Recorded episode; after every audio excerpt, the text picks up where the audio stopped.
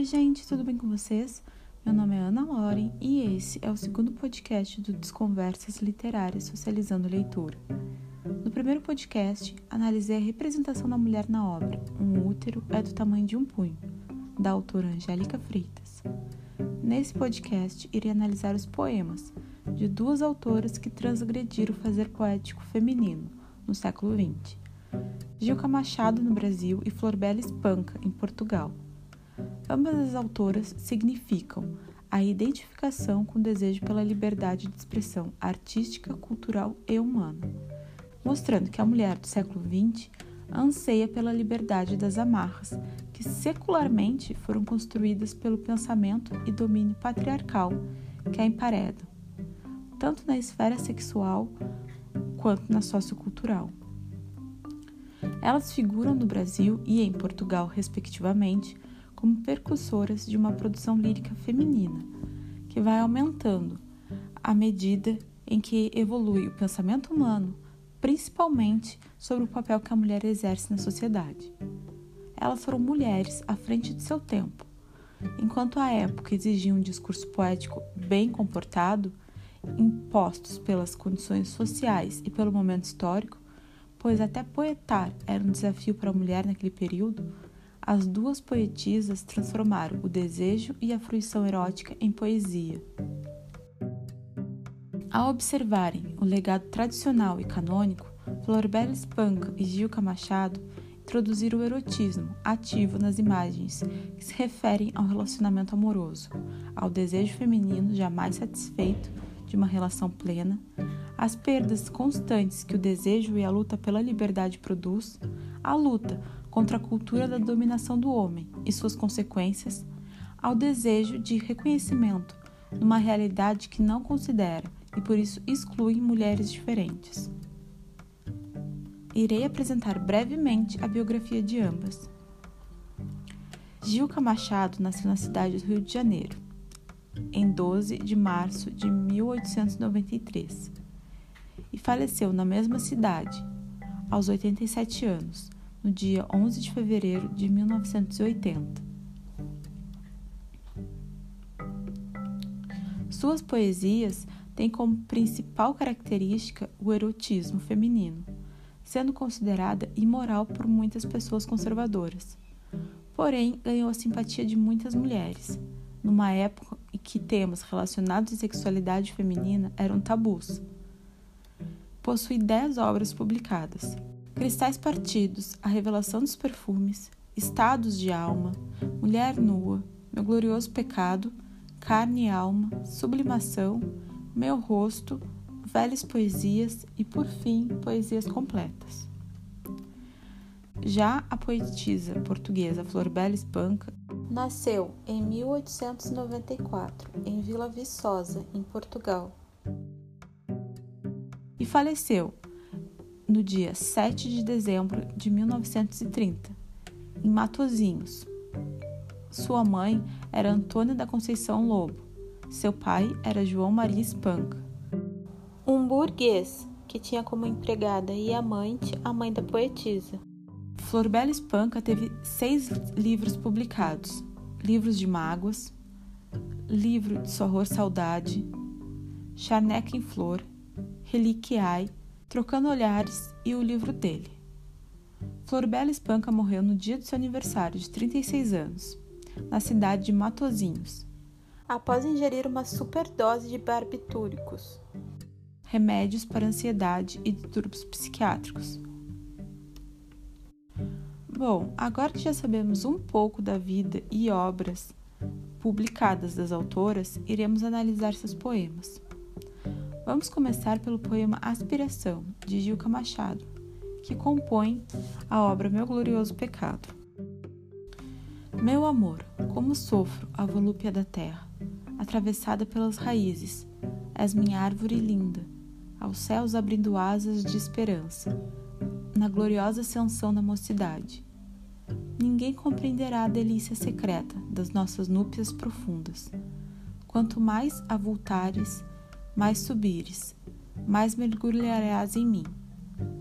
Aguardei-te longos anos, com a mesma alvidez da gleba, pela semente, Tive-te em minhas entranhas, transfigurei-te.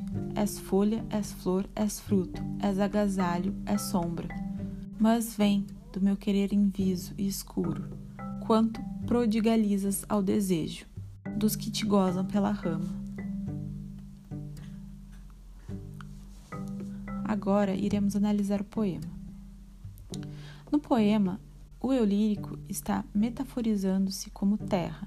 A mulher presente nos versos assimila como a sua mesma volúpia, daquela que se sente atravessada pelas raízes, o que inicia a composição do encontro erótico e do gozo feminino, dele advindo. Este desenho do momento do contato amoroso prossegue com a exaltação da figura do amado, ressaltando-lhe não apenas as características físicas, como beleza e juventude, a árvore linda, a ascensão da mocidade, mas ainda na última estrofe citada, suas qualidades espirituais como agasalho e sombra. Na quarta estrofe, ressalta-se o excesso erótico, que mobiliza os amantes a buscarem a sonhada completude. Isso evidencia pelo uso dos advérbios quanto e mais, servindo a repetição deste último justamente para realçá-lo e ampliar a ideia de intensidade no contato amoroso. Além disso, o uso dos verbos avultares e mergulharás sugere o contato dos corpos entregues à vivência erótica. Agora iremos analisar o poema Mulher Primeira, de Florbela Espanca, que compõe a obra Trocando Olhares. Mulher Primeira.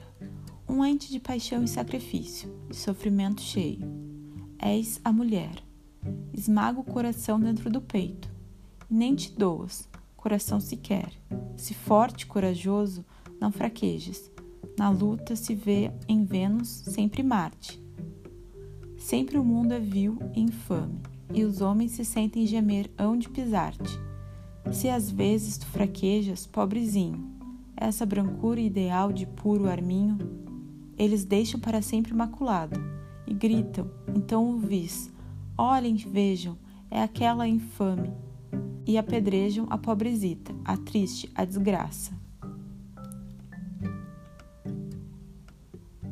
Na primeira estrofe do soneto apresentado, o eu lírico define a mulher como um ente de paixão e sacrifício, ou seja, é da essência feminina a paixão e o sofrimento que parecem estar ultimamente ligados.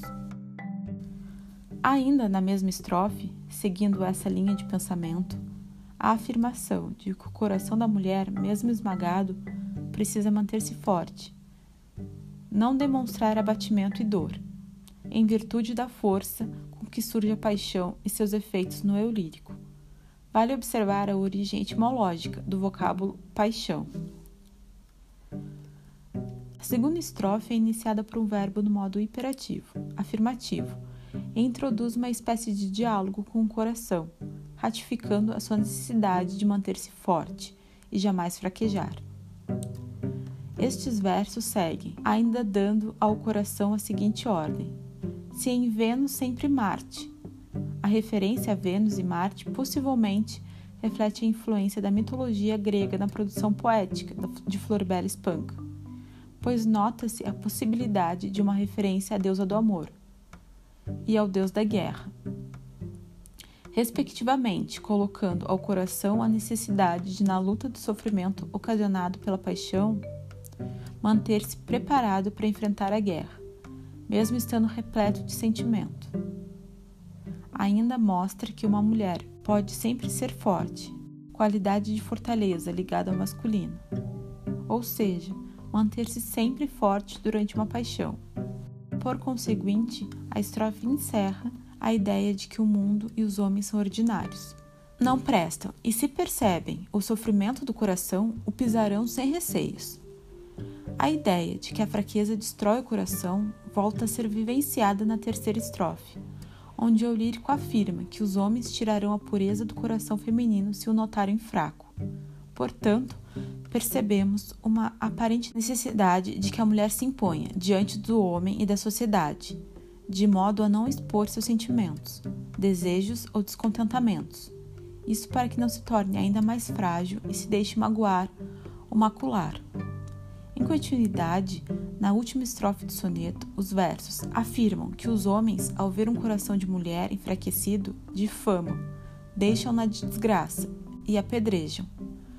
Portanto, uma das possíveis leituras do poema demonstra que a mulher é um ser que parece ter nascido para se apaixonar, amar e sofrer de maneira resoluta, mas sem demonstrar sofrimento, para não ser colocada em posição ainda mais inferior em relação ao homem. Dessa maneira, observamos que a mulher no poema é apresentada como um ser predestinado a vivenciar a paixão e, consequentemente, a sofrer. Porém, essa mesma mulher é negada o direito de demonstrar suas dores ao mundo, ao homem, pois a ela é imposta a necessidade de sofrer suas paixões e decepções sem se expressar, para não ser submetida a mais sofrimento nesse mundo, que é o mundo dos homens. Ao apresentar o binômio homem e mulher, Vênus versus Marte, beleza versus força, contrastando seus comportamentos, a linguagem poética florbeliana traz à tona a superioridade social do homem em relação à mulher. E esta relação, conforme os estudos de gênero, foi colocado historicamente a partir de questões envolvendo a constituição fisiológica do homem e da mulher. Nessa perspectiva, o poema demonstra claramente certas imposições para minimizar o sofrimento da figura feminina no espaço social que é dominado pelos homens. Embora as duas autoras partam de pontos de vista próprios e por isso diferenciados, percebe-se ao longo de suas obras que a busca amorosa, empreendida de forma ousada em seus versos, é direcionada pelo desejo de completude e não propriamente pela sexualidade em si. Florbela Espanca e Gilca Machado parecem buscar na fusão almejada com o outro a fusão com o próprio universo ou com o absoluto, o que as leva a se referirem aos respectivos objetos de desejo como amor, amado, alguém, quase sempre com iniciais maiúsculos, evidenciando que o outro com quem se relacionam ou almejam relacionar-se equivale a um outro que é visto como capaz de conferir ao ser a plenitude. Bom, gente, vou me despedindo, pois chegamos ao fim desse podcast. Espero que vocês tenham gostado. Um beijo e tchau.